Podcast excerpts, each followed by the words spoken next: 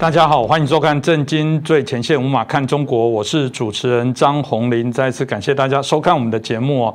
啊，在我们前几集有谈一个叫误判的一个啊议题哦。啊，哪些误判呢？谈美中之间的误判，谈台湾蓝绿之间的误判。当时就有很多人说，嗯，那是不是有所谓的啊两岸之间的误判，也就是中国大陆跟台湾之间哦彼此有没有一些误判的一些状况啊？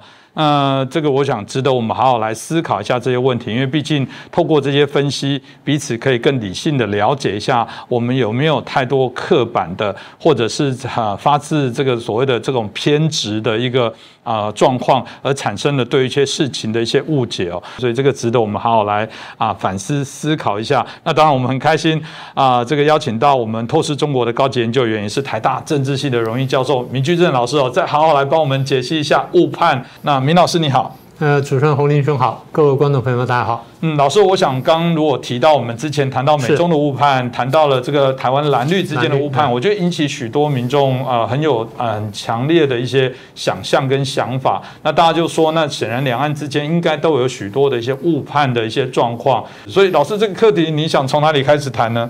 呃，我想先谈谈，就是说这个误判的根源来自哪里？误判根源应该来自于这个意识形态。就双方的基本信念不一样，因为这基本信念不一样，所以导致各种各样的差异。譬如说吧，大陆因为走了共产主义，所以导致政治上是一党专政，然后经济上过去是指令经济，社会呢这个禁止多元化，这管控非常严厉，文化掌控非常严厉，所以生活经验上呢就是会完全不一样。那这样就产生了这个，呃，你说双方误解也好，误判也好，呃，应该这样说吧，就像你说的。台湾看大陆有很多误解跟误判，大陆看台湾呢也有很多误解跟误判，那就就分成两大块。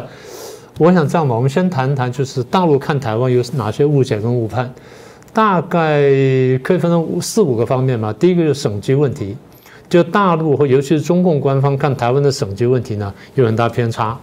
第二呢，这种省级的差异跟政党跟台独之间的关系，大陆有很多误误判跟误解。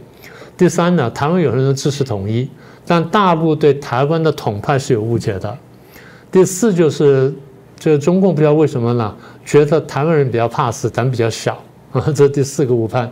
第五个呢是对台湾社会的整体的一个观察，觉得台湾整体社会呢松散而混乱。我觉得这五个大概是比较严重吧。是，那如我想，我们就一一的来做一些解析啊。老师刚刚提到了台湾的省级的问题哦，嗯，台湾省级的问题，我都很好奇，这可能从中国大陆在看台湾的省级问题，我相信可能有一点不一样。那甚至省级跟台湾的政党跟台独的部分一些关联，老师，所以我们就从这两个角度来谈。好的，那个当然，这个台湾省级它是这样的哈，呃，我们先这样说。从社会学上来看，说这社会上有没有这种省级问题啊？大家看几个指标。第一个就是小朋友呢，可不可以一起去上学？就不同省级小朋友可不可以一同上学？台湾有本省了、客这外省了、客家跟这个原住民，这些小朋友可不可以一起去上学？这第一个。第二就是他们从学校毕业之后，可不可以在同一个公司或同一个工厂里面工作？在有些省级问题严重的地方是不能的。第三呢，就是他们在离开了学校或离开了这个工作环境之后，跨省级的可不可以交朋友？啊，就说我是本省人，你是外省人，我们会不会一起去吃饭、看电影、去玩、去游泳、去干什么，或打撞球什么等等的？再来呢，最后一个最重要的指标就是不同省级可不可以结婚，可不可以婚配？所以求学、工作、交友、婚配呢，大家就是我们一般看说省级严重不严重的标准。呃，用这四个指标来看，台湾早期算是有严重，呃，前面都没有问题，求学、工作、交友都没问题，结婚不行，本省人不希望说他的女儿嫁给外省人，然后不希望说娶外省女儿，现在不会有了啊，所以这第一个。第二，省级分化跟政党认同呢，应该这样说吧，呃，大陆人老是觉得说台湾的省级跟政党呢是切割的。简单说就是本省人支持民进党，外省人支持国民党。那这样的话，这台湾选举不是这个结果。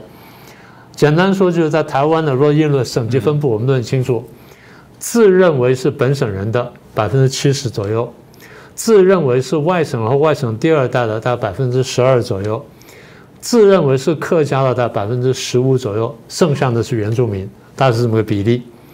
呃，如果是这样的话，那民进党从头到尾应该拿百分之七十的选票，然后这个国民党呢只能拿百分之十二的选票，然后客家人看他怎么投法。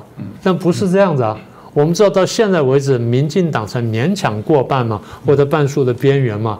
国民党很长时间以很长时间以来呢，它是占优势，还超过一半的。所以换句话说，我们看见什么呢？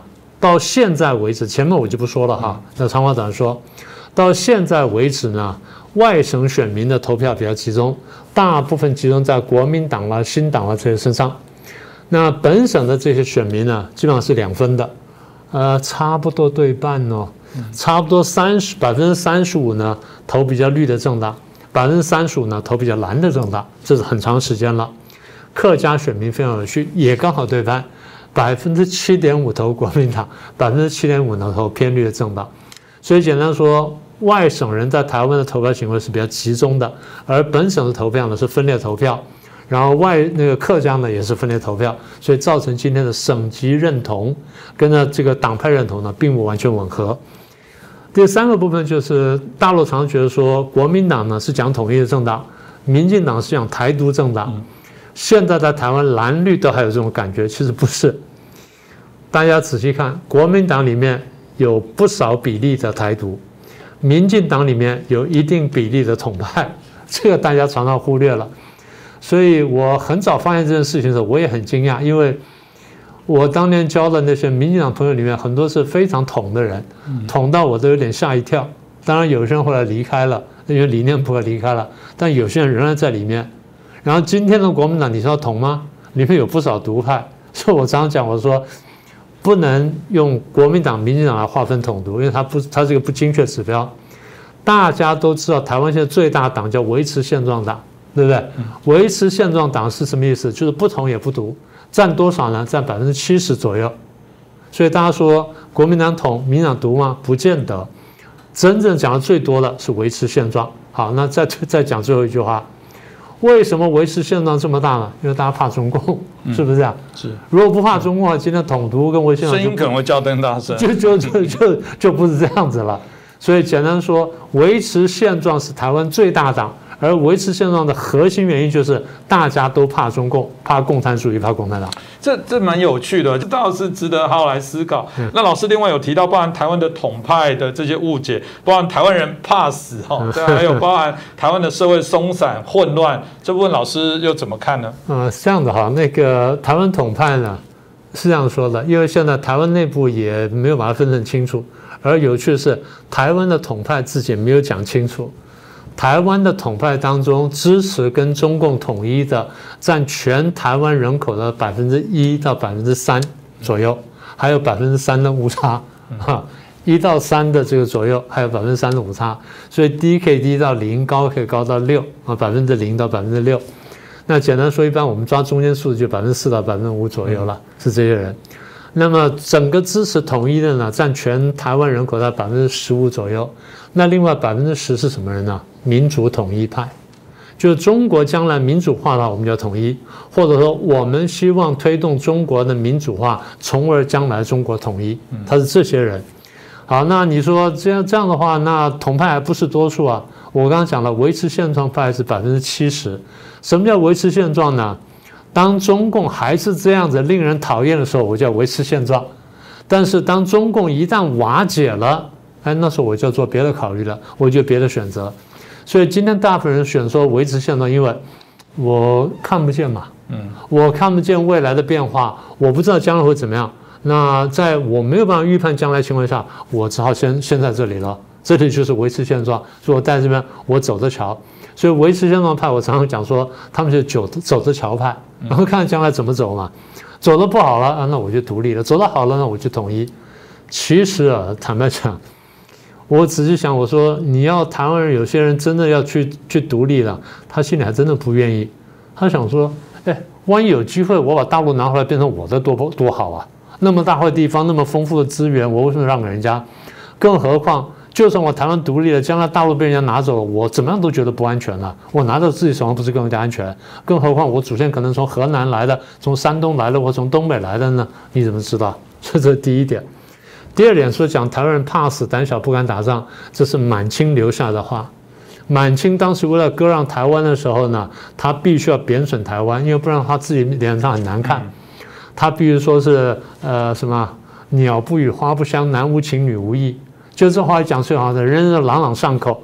这东西就是满清自我搪塞的话，拿到今天来呢，很多人就有真的真的这个误解。是台湾人一般呢是读孔孟之书长大的，所以相对来说大家比较客气。客气并不是怕死，客气也不是胆也不是胆小。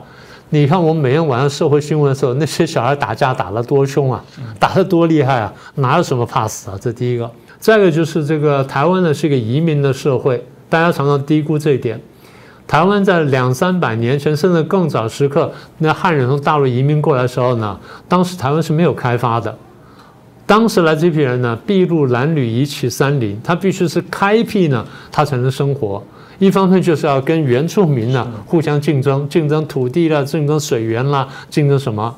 然后呢，张家这个漳州人跟泉州人呢也竞争土地、竞争水源、竞争资源，所以械斗非常严重。在那个时候呢，你完全看不见台湾人怕死。然后日本人当时要打台湾的时候，要占台湾的时候呢，台湾人起来抗，那抗日呢，抗得非常勇猛的，所以你也看不见什么贪生怕死。所以中共这样讲呢，是为了让让我们自己没有志气，这第一层。第二层呢，武汉肺炎的时候呢，我们大家自主封城。嗯，他说啊，你看台湾人怕死，然后中国人就说，你看台湾怕死是什么？哎，不是，那是我们自律性比较强。我们大家觉得说，我们第一我们要保护自己，第二我们要保护别人呢，不只是怕死。我们出来大家戴口罩，不只是保护自己。我们常讲说，戴口罩是保护自己，保护别人嘛，我们是这么说的。所以台湾人坦白说呢，受的这个儒家教育比较重呢，比较帮别人考虑，那比较和气。和气并不等于怕死。当我们面对侵略的时候，我们大家站起来的时候，你就晓得我们怕死不怕死了。那那刚刚讲说是怕死问题。第三那个部分呢，就是中国人说台湾社会呢，呃，松散而混乱。这个就我刚刚讲的意识形态的使然。中共因为相信共产主义，相信一党专政，相信严厉统治，相信暴力统治，所以当他被暴力统治然后高压下去的时候，社会看起来是完全井然有序的，一点都没有动乱。那譬如说投票。哦，国民党譬如拿了百分之五十的呃五十点一的选票，民进党拿了百分之四十九点九的选票，或者反过来，民进党拿了百分之五十一的选票，国民党拿了百分之四十九选票，然后在议会里打架，在立法院打架，在街头上抗争，大家说啊，台湾社会松散混乱，不是，因为这个是游戏规则。大陆呢，反过来说，他连三千票，三千票投给同一个人，三千票投给同一个党，到哪一天你让有自由意志的时候，你看这会不会这样投票？好，刚刚是第二部分，所以第三个部分呢，中国人会说台湾社会松散而混乱，这就是非常标准的从意识形态角度看出来的这结果。他们看见台湾社会会示威游行啦，会动荡啦，然后这个呃议会里面会打架，觉得说台湾社会混乱了，然后非常松散。嗯，因为他们看惯了集权统治，在一党统治高压之下呢，所有事情表面上看起来是井然有序的。但是，一旦呢，如果爆起来的话，那那个混乱是不堪收拾。民主社会里面允许各种利益呢交叉切割、彼此竞争，但是我们有游戏规则。所以我记得在之前我就讲说，台湾社会看起来很乱，但是我们照着游戏规则来玩。但有了游戏规则之后呢，大家乱到一点程度反而停下来。集权社会没有这游戏规则，表面上看起来是很严整，但一旦乱起来的时候，那是真正不可收拾。所以他们看台湾社会松散而混乱呢，这是极权主义眼光的扭曲。嗯，这个我想也是让大家可以理解一下。当然，我们刚刚谈到许多是中共哦。啊，对于台湾的一些误判啊，当然回过头来说，那台湾难道没有对于中国、对中共的误判吗？老师，这部分您怎么看？哦，当然有了。第一个就是，其实我们常常不知道他们是共产主义国家。嗯，啊，我们又知道又不知道，也就是说，我们常常不知不觉的说，它只是另外一个国家，就忘了它那共产主义的特性，这是一个最根本的问题。但从这里衍生出几个误判啊。第一个误判就觉得说，大陆非常强大，无所不能。第二就是大陆经济非常好，而且会越来越好啊！这个东西现在很多人还这样相信。第三呢，大陆是一个广大的市场啊，将来还很有机会。第四呢，我们不要去进入中共啊，否则会倒倒霉。然后第五就是，我觉得最夸张就是很多人不知不觉的说，大陆这个共产政权一党专政呢会持续下去，不会崩溃，不会倒。这个我觉得是最荒唐的。那我先谈谈第一个哈，就觉得说大陆强大无所不能。呃，大陆因为是一党专政，文宣什么都控在手上，所以你要想什么，你要知道什么，你要听什么，我都告诉你。在这之外，你没有你自己想的材料，所以我用文宣来宣传了，你最后就整个被洗脑了。大家注意到，所有的暴政在瓦解之前看起来都非常强大的，这我们有机会再详细说。所以中共文宣要不断吹嘘自己强大，因为他认为说，一旦我的弱点被暴露之后呢，那可能我就出问题。所以第一，他文宣吹嘘，而大家被文宣听惯了中共文宣之后呢，被文宣洗脑之后呢，大家习烟不查。这第一个。第二，大陆的经济呢，我简单说，有特权的问题，有法治的问题，民气经常会受到欺压，然后核心的技术比较弱，然后市场经济没有建立，所以大陆经济没有表面上看起来那么好，它是一时的繁荣而已。政治的问题更大，我们过去多次讲过，一党专政、派系斗争、残酷统治，最后变成压力锅，一旦爆发的时候，你看苏联、看东欧就很清楚了。军事是现在中共最喜欢拿出来宣传的东西啊！你看我，啊，盖海盖海军的舰艇非常快，一年列一两条，什么像下饺子一样快得不得了。然后现在我要盖航空母舰等等，非常惊非常令人惊讶等等。然后跟美国争霸，所以所有东西必须显示强大，因为它一旦露出弱点之后，就像我刚说的，大家觉得有机可乘。而苏联给我们一个很好的教训。苏联在一九九一年瓦解的时候，它兵力是全球最强的，它核武库却是全世界最大，它的海军呢绝对不输美国，空军呢可能比美国略差一点点，它的奥运金牌比美国要多，它甚至发射了一个太空站，美国还没有能力发射太空站呢。嗯，所以你怎么说？是这个部分，我想也是一个我们看到啊，这个啊台湾对中国的一些误判的延伸的部分哦。当然，赵老师刚刚提到，其实中国经济的部分。呃，显然还是有许多的一些问题哦。真的吗？中国的经济就我您刚刚这样来延伸来讲，这个显然问题是不少的，不但不少，而且非常严重。应该这样讲，就是说，共产主义的方式没办法搞好现代经济的。嗯，一句话说完，那为什么这样子呢？第一，共产主义养了特权，我们过去讲过，特权就造成很多的不公平，尤其是哪里呢？竞争之间不公平。简单说，一个平民百姓开个公司，跟个高干子弟开个公司，同样竞争一个标的物，你觉得谁会赢？我们过去不是讲过吗？如果百分之九十二的有钱人都是高干高干子弟的话，那比方说这个社会里面就存在特权，竞争不公平。这第一点。第二点，法治不彰，商业之事业当当中有很多纠纷，到最后呢诉诸司法裁判。如果说法治法律不能够真正保障正义的话，到最后呢是破坏竞争，它已经造成混乱。这事情太多太多了，台商吃亏太多，我都不用再举例了。第三呢，我一直跟大家讲，我说大陆最后是相信国营企业的，民营企业非常危险。很多民企老板前几年跟我说没有事没有事，我说你小心，第二次公私合营要来了。现在呢来了，对不对？这几年呢，大家看到非常厉害。再来就是市场经济，我们说适合于现代工商社会的经济结构，必须是一个非常完美的市场经济。今天这个是我长话短说，在大陆呢，因为刚才那些原因，市场经济并没有建立，所以最后竞争是不公平，而竞争是危险的。那在经济部分最后一点就是。大陆到这么多年来，因为前面的原因，所以并没有很好的发展出很多核心科技出来。而当今的经济很多是靠核心科技去堆砌起来的，没有这核心科技，经济到最后呢就始终不如人。这大陆经济最大的弱点。这是的确哦，就是说我们看起来到底有没有可能有一个所谓政治上采取集权，然后经济上又想享受这种开放民主的部分？其实现在我们已经看到有很多紧缩的政策，那个所谓的共同富裕哦。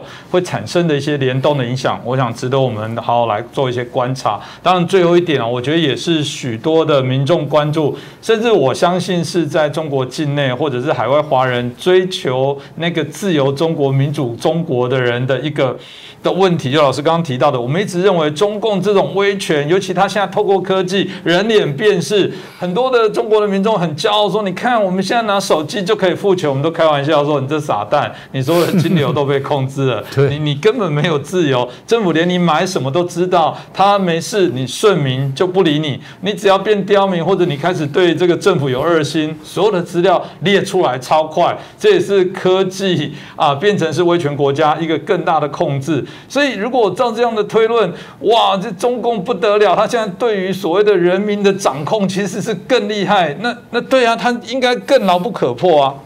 啊，对我刚才在讲经济，我漏讲一点，就是说这个市场的问题。现在还很多商台湾的商界朋友跟外界商界朋友商界朋友觉得说，大陆是一个很好很好的市场。其实前面讲的经济四点呢，第一特权，第二法治，第三名气危险，第四市场经济没有建立，这四点就已经告诉你说，大陆的市场不是好市场，它不是一个成熟的市场，它最多是一个冒险家的乐园。你若愿意冒险，我没话讲；你若愿意规规矩矩做生意的话，那不是一个好地方。将来有机会我们详细说台商在大陆上受到的不公正、不公正的打压。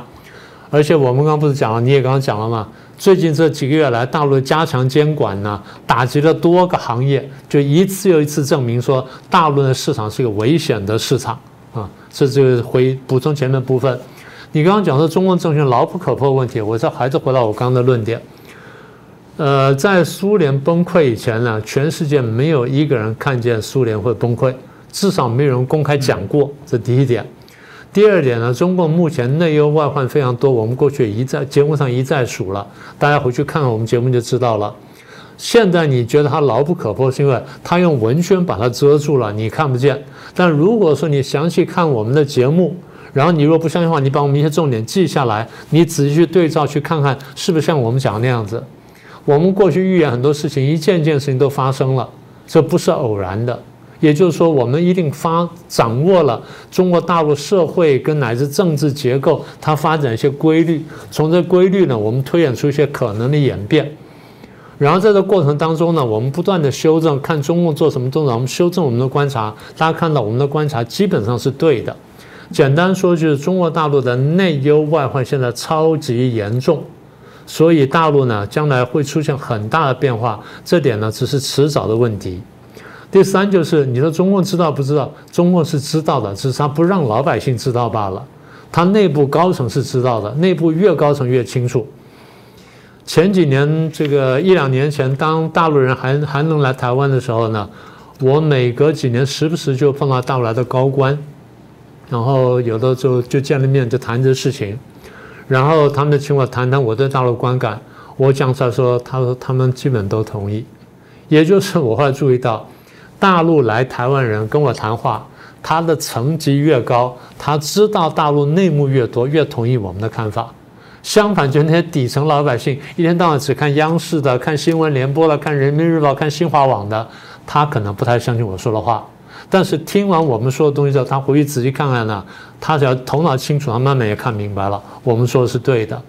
也就是中共用文宣呢，不断的洗脑，不断的掩盖，因为他知道他要出问题了。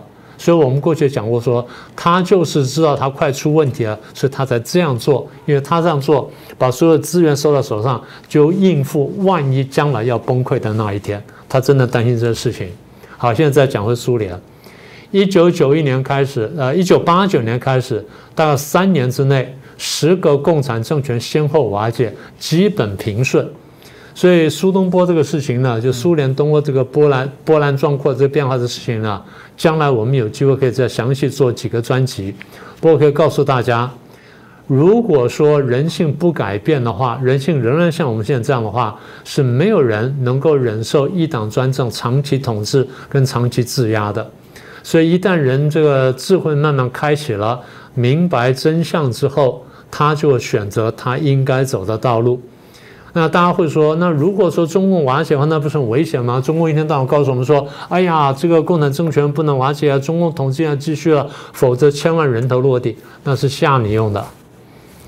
我们讲过了，波兰、匈牙利、东德、捷克、保加利亚、罗马尼亚、阿尔巴尼亚、南斯拉夫、苏联跟蒙古十个共产政权三年之内瓦解。请问几个国家大流血？有一个南斯拉夫，其他都没有。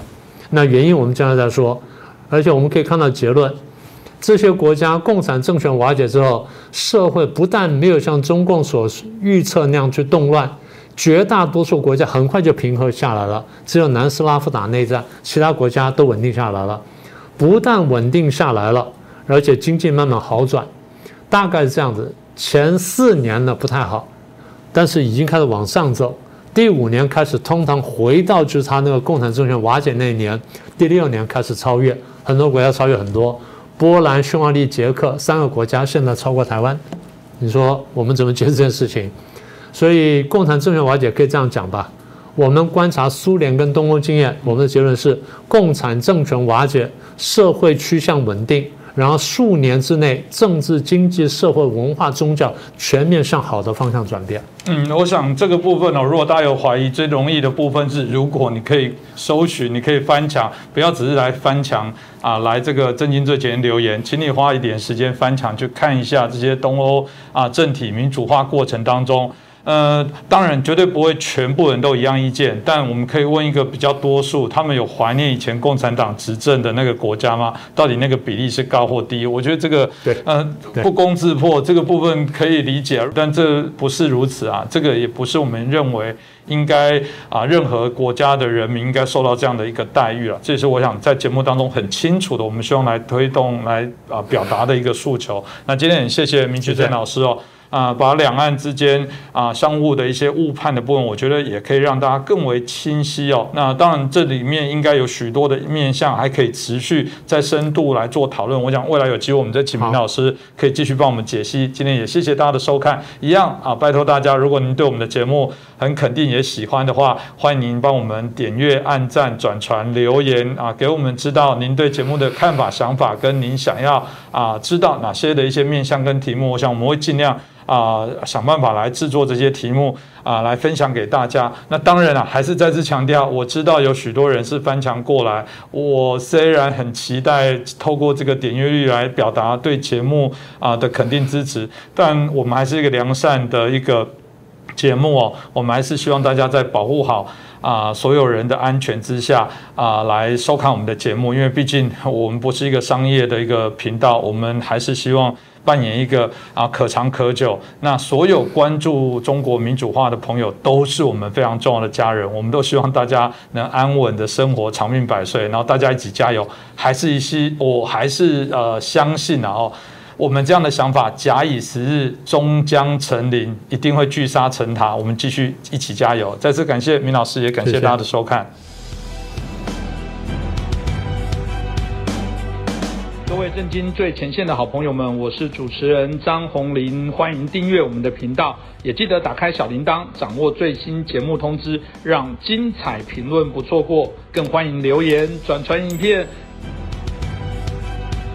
大家好，欢迎收看《震惊最前线》，五马看中国，我是主持人张红林，再次感谢大家收看我们的节目。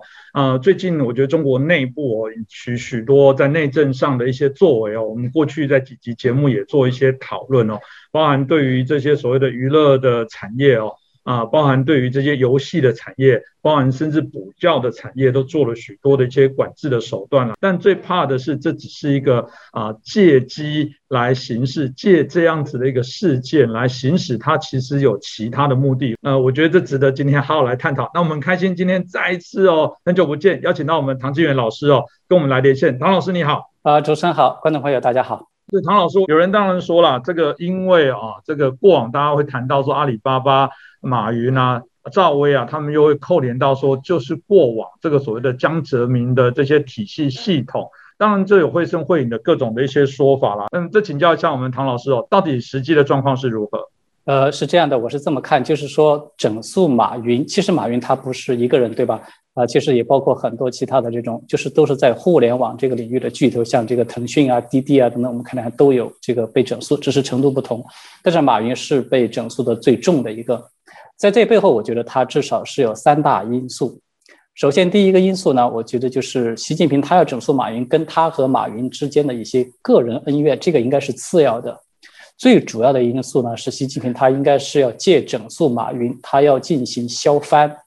呃，这个削藩呢，是我们过去历史上的一个名词，就是说有一些这种地方上的这种势力，他一旦就是尾大不掉以后呢，他可能对中央构成了一种威胁。那么这种削藩呢，就是说，呃。就是比如说类似于像马云这种时候，我们可以看到在官方的报道中啊。官方凡是在论述到谈到马云啊，像这个滴滴啊，是吧？包括这个像腾讯这些，它有三个关键词。第一个关键词就是说，官方我们这是在反垄断，反垄断巨头。其实这个垄断巨头它什么意思呢？我觉得它从某种意义上说，它其实就有点相当于过去所说的那种独霸一方、势大财雄的这种藩镇一样。所以呢，习近平他认为你们已经势力做大了之后呢，对他形成一种威胁，尤其是在中共这种体制之下呢。它是政商一体的，就是它不是简单的商人，像马云这些，它背后其实是还有很深的这种政治势力在的。这是第一个关键词，就是反垄断巨头。第二个关键词呢，它官方把它叫做说是这些资本都出现了无序扩张，对吧？这个无序扩张，其实我们就凭这个字字面上，你都可以看到它的一个含义在里面呢，就是这个控制权它不在当局的手里。所以它叫做无序的。如果说这个控制权是在当局的手里，他就会觉得这是属于有序的扩扩张了。所以呢，这种无序扩张，它比对，就是说它的这种控制权它不在当局的手里，那么当局他会觉得这对他自己，你要是再这么做大下去，他真的就会构成一种威胁了。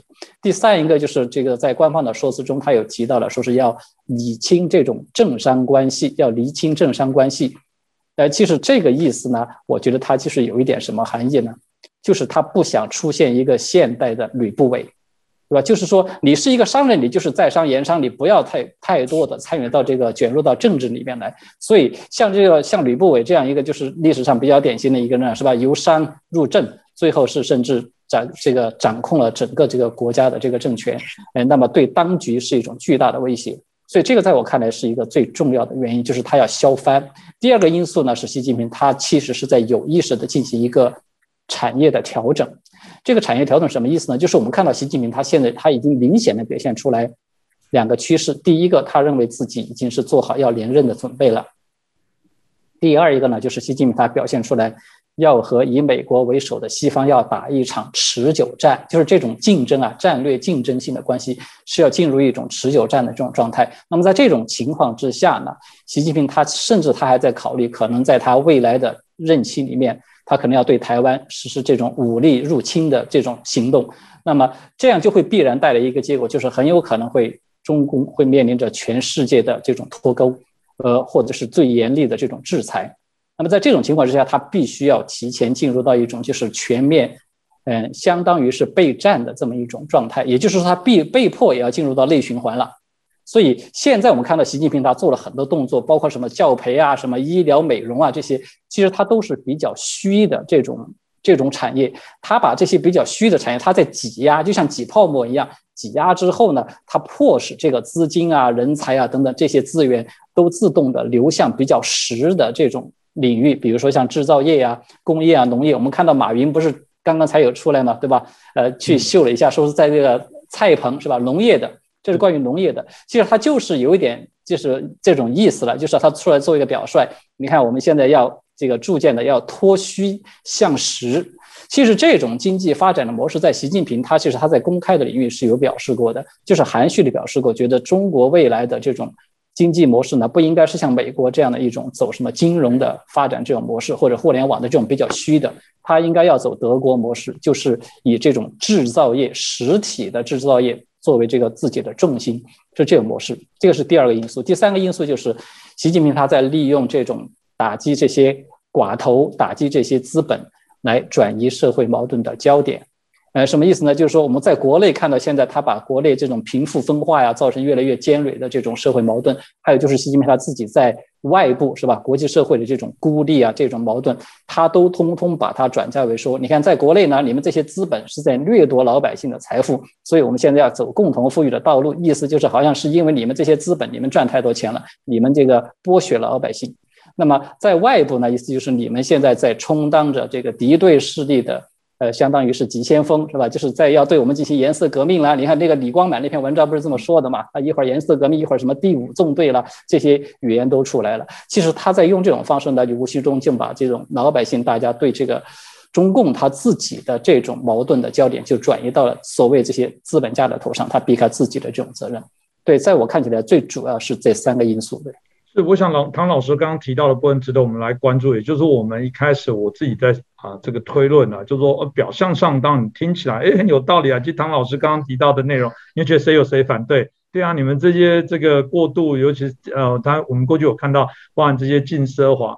你可以看到，呃，以往也有过，就是说觉得，呃，这个宴客不要浪费食物，是真的宴客不应该浪费。我自己这个环保团体这个出身，关注这样的议题，真的觉得食物不要浪费。但真的是只是为了打击食物，还是又产生了食物的粮食的危机，会有其他我们不知道的原因？我觉得这个在细节上都有。所以马云的确也被逼着要丢出这个捐出这些钱哦。这个大家就让大家认为说，最轻一点的，像刚提到的，只是呃要求马马云。云这个卸任职位，然后充公，或者是要他这个捐一些不义之财，严重一点的，我觉得连性命都会丢失哦。这部分唐老师您怎么看呢？呃，这个问题我是这么看的，就是对习近平，至少他在现阶段来说，他对像马云啊，包括像马化腾这一批人吧，他目前暂时呢还只是需要取财，就是属于薅羊毛这种阶段。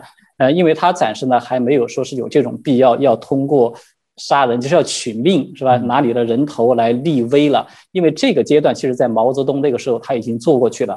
就是他在整个中国社会对整个这个中国民众形成这种恐惧心理，他就有点像一种条件反射一样，他其实已经都已经形成了。所以现在习近平，你看他只要稍微做一做这种动作，马上整个社会的反应就已经非常的强烈。所以呢，至少在我看来，在现阶段呢，他可能对马云来说，他现在紧急的表态是吧？我马上拿出一千亿，这个数字其实不是一个小数字了，啊，然后呢又来表态，就说啊，你看我要去发展农业了，我不不搞那些虚的，像刚才我们提到的，说他要由这个由实由虚转实了。那么像这种都是在响应中央的号召，至少是一种服软的表现。那么在这种情况下，我觉得习近平不太可能说是在现在会对他采取一些什么极端的措施。但是有一点。就是中共这个体制，它从来都是这样的，它是分阶段的。他在现阶段，他可能只是说啊，告诉你取财，你不要担心，你只要交出钱来，你就安全了。其实，在过去你会发现，中共他针对这些就是刚刚建政的时候，是吧？他对资本家、对这些地主，不也是这样说的吗？刚开始啊，你把土地交出来，你把你的钱财交出来，你就安全了。但是再过个下一阶段，当他觉得这种整个政治形势需要这样做的时候，需要用人头来立威的时候。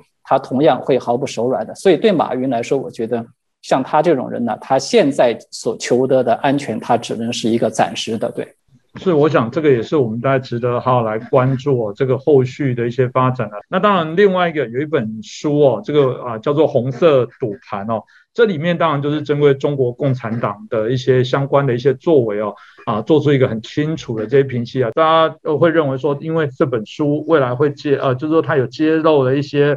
啊，内幕在引起呃世界上也好，或者是我想啊中国内部或者像台湾的部分，大家对这本书的内容都会非常好奇哦。那大家当然就说，这这尤其在二十大前，这本书到底会不会造成什么样的影响，或者这本书有可能后续引发哪些效益？这部分呃，这个请教一下我们唐老师，您怎么分析呢？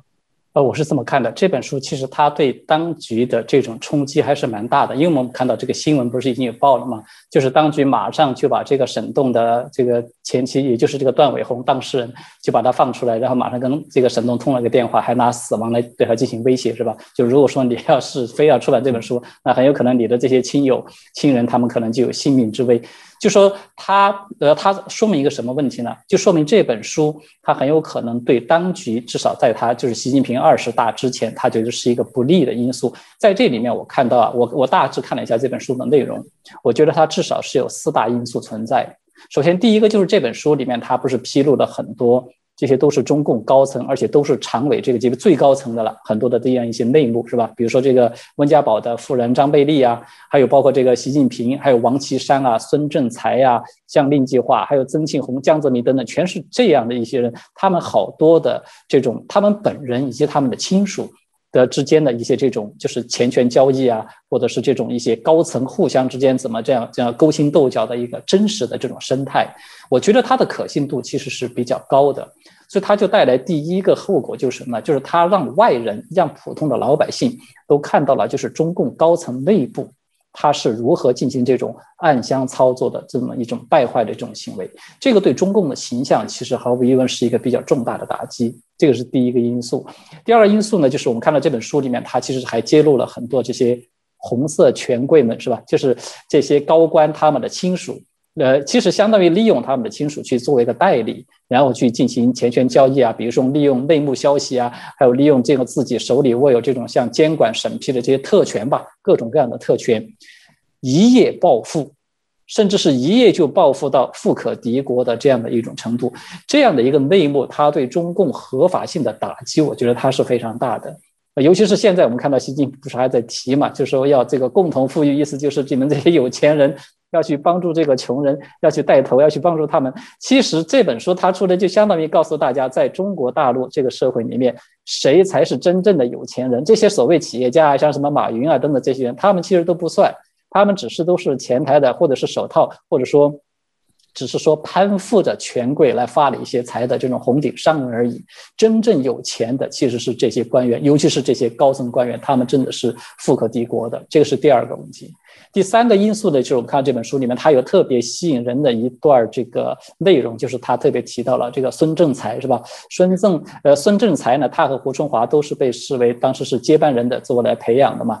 呃，两个人，那么孙政才呢，就和这个呃，对这个胡春华，他就有一些这个搞一些动作，他就特别这个拉拢这个段伟宏，是吧？对这个胡春华去进行一些相当于就是我们说的现代的宫斗剧了。就这种宫斗剧呢，呃，当然这个大众啊，老百姓看起来他当然是非常戏人，这个可不是戏，这个是非常真实的，就是中共高层红墙里面的勾心斗角，是吧？各种明枪暗箭的。所以它就会带来一个问题，就是什么？它很有可能会让习近平他产生一种联想，因为大众他很有可能也会联想到这一点，就是习近平当初他上台，他能够成为这个接班人，是吧？不是他和薄熙来之间其实也是有这种很类似于。孙政才和胡春华的这种情形，那么他们之间是不是一样也有类似这样的，就是明争暗斗，是吧？你争我夺的这些，就是比较说是比较龌龊的，就不能够见光的这种行为呢？他对习近平的形象毫无疑问肯定是一个打击，因为习近平现在我们看他正在给自己造神嘛，对吧？正在这个树这个个人崇拜，所以呢，你这样的一种形象，那你看你就是这个搞搞阴谋诡计的这种人的话，那个对他是不利的。第四个因素呢，就是。这本书里面，它其实涉及到的人呢，他不仅仅是一些退休的高官，他其实也涉及到了很多现任的，比如说刚才我们已经提到的是吧，像习近平、王岐山，还有习近平的这个就是算是他的亲信陈希啊等等这些人，还有胡春华等这些人，这些都是现任的，而且很有可能他们在这个即将到来的二十大，可能他们都是有一些安排，就是有一个人事布局在里面。如果说这本书里面对他们其实很多一些不利的这种新闻要是被披露出来、被曝光的话，那么就有可能会影响到这些人的这种前程，它可能会引发政治局内部的一个变动，甚至严重一点说，很有可能会引发整个二十大人事的这种布局，整个它可能都会因此而发生改变的。这个可能它就相当于打乱了习近平的一个打算一样，这个对他来说，他就是更大的一个威胁，他是不愿意看到的。所以这本书，我觉得就是无论是对。大陆的是吧？就是我们华人吧，就是比较了解中共的这种嗯政治生态的，还是对，呃西方人，西方人他们普遍其实对中共，因为中共长期都是暗箱操作，他们基本上不太清楚这个呃就是中共高层内部是怎么一种运作的方式。我觉得这本书其实它还是有蛮大的一种这种参考价值，它让人看到了中共内部哪怕只是一个局部，但是它也可以让很多人嗯就是说嗯可以让很多人可以知道。就是中共内部它的这种运作，往往是超出我们一般人的想象的，对。是，我想这本红色赌盘哦，大概值得大家如果有兴趣哦，这个未来都可以来阅读。那很多人都喜欢骂，刚刚说习近平草包，习近平这个啊啊，这个在整个执政的过程当中，让全世界啊与中国为敌。那我们在最近看到他有呃这个有强调啊，他说这个总想过太平的日子，不想斗争是不切实际的，要丢掉幻想，要勇于斗争，在原则问题上寸步不让啊，寸土不让。嗯，当然我们不知道他意指什么，但显然战斗性格又上来了。这个不免让我们想象，在他主政过程当中，所谓的战狼的外交。那这边习近平啊谈的所谓的丢掉幻想，勇于斗争，其实大家有人就回想起，在一九四九年，毛泽东也曾经说过丢掉幻想，准备斗争。有人说他难道啊必须在二十大前，他为了要巩固他确定可以再连任，他要这个推动中国新一波的所谓的在毛化的运动。是吗？这听起来是还蛮吓人的哦。那这部分我我们也请教一下唐老师。唐老师针对这部分，你又怎么分析呢？呃，这个事情我是这么看的，就是我个人的看法，我认为习近平他在接下来的这段时间之内，就是未来的这段时间，他会确定要做的几件事情。首先，第一件呢，就是我们基本可以确定，习近平他现在达成连任呢，基本是没有什么悬念的。所以呢，我们就可以预见，就是在习近平他当前所做的这种政策的一个整体的，他不是在左转嘛？他甚至会越来越走向极左的这种趋势。这个大的趋势不会变，当然在这个过程之中，可能他会局部的，有时候他根据情况，是吧？比如说反对的这种声音太大了，他可能会稍微的调整一下，或者是做做样子。但是呢，大的这种一个，在一个相当我们预可以预见，至少在他下面这个任期十年，未来这个十年任期之内，这个越来越左的走向极左这个趋势，它是不会变的，它一定会往那个方向走。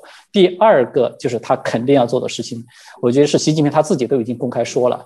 要么就是在他的有生之年，如果说要是快一点的话，是在他的就是下一个任期之内，他要就是所谓的收复台湾，也就是要武力攻台。因为现在这个我们谁都非常清楚，是吧？就是要通过和平的方式，所谓的达成两岸的统一，这种可能性基本是已经不存在了。所以呢。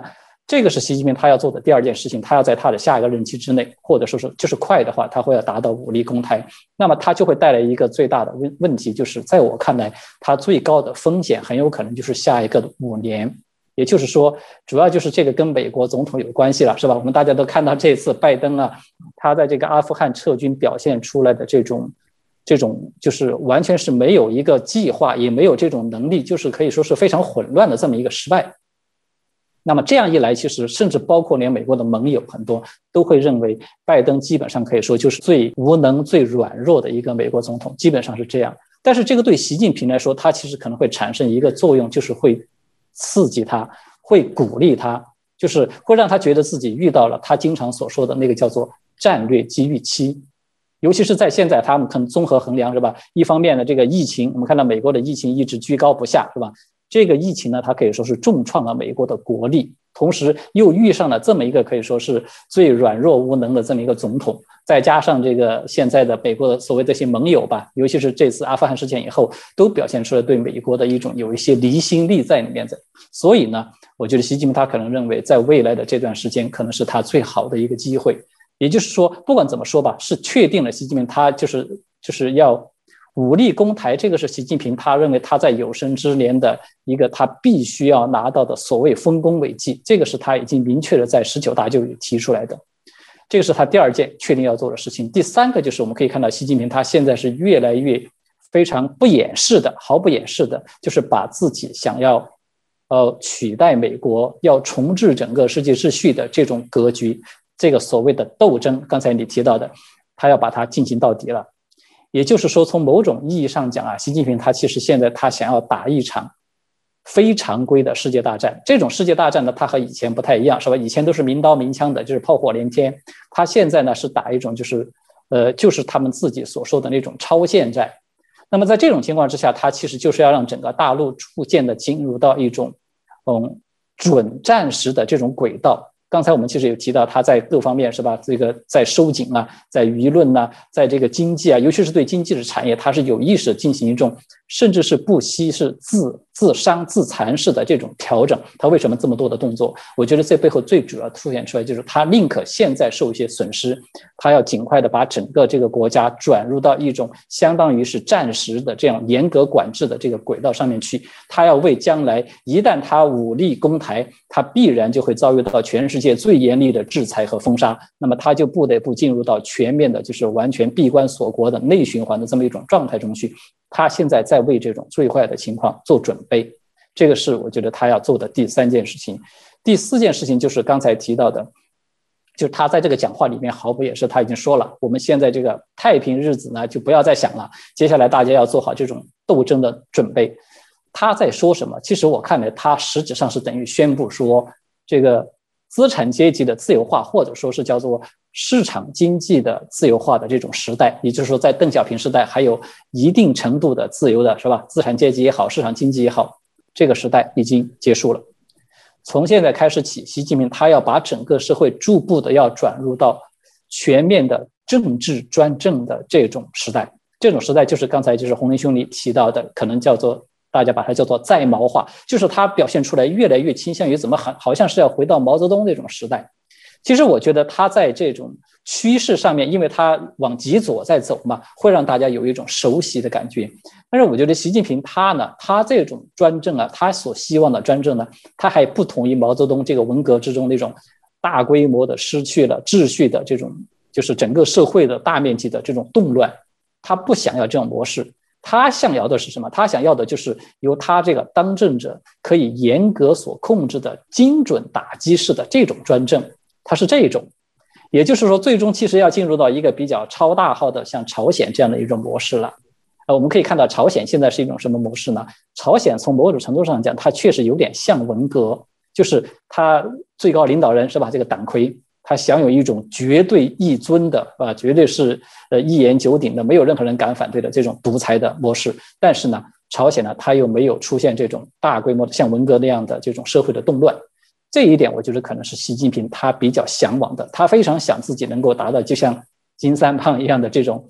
这种至高无上的地位，同时呢，整个社会又牢牢的都控制在他的手上，不至于说出现像毛泽东当年这样的整个社会全乱套，是吧？政府都几乎是处于瘫痪的这么一种状态。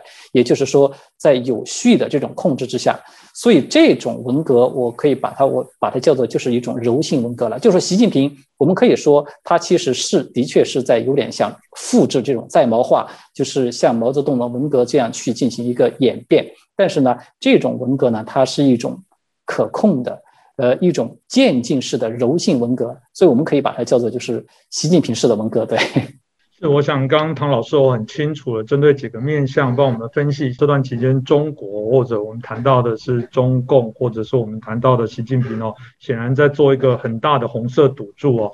呃，不只是呃针对中国内部哦进行许多的我们认为啊更啊毛化的这些啊作为哦，甚至我们也明显的感受到，它不只是对中国内部，它甚至对世界上都伸出了啊手爪。每次他在骂这个国外哦常被管辖，事实上中国借由经济崛起之后，常被管辖的领域更不会少。其实我们也很担心啊，美国尤其特别刚刚唐老师有提到这个，嗯，拜登到底是不是真的有觉醒哦？这内部大家就后续有。许多我们所担忧的一些发展。再次感谢我们唐吉元老师接受我们的访问，那就再次谢谢老师。好，谢谢，谢谢黄亮，谢谢朋友们。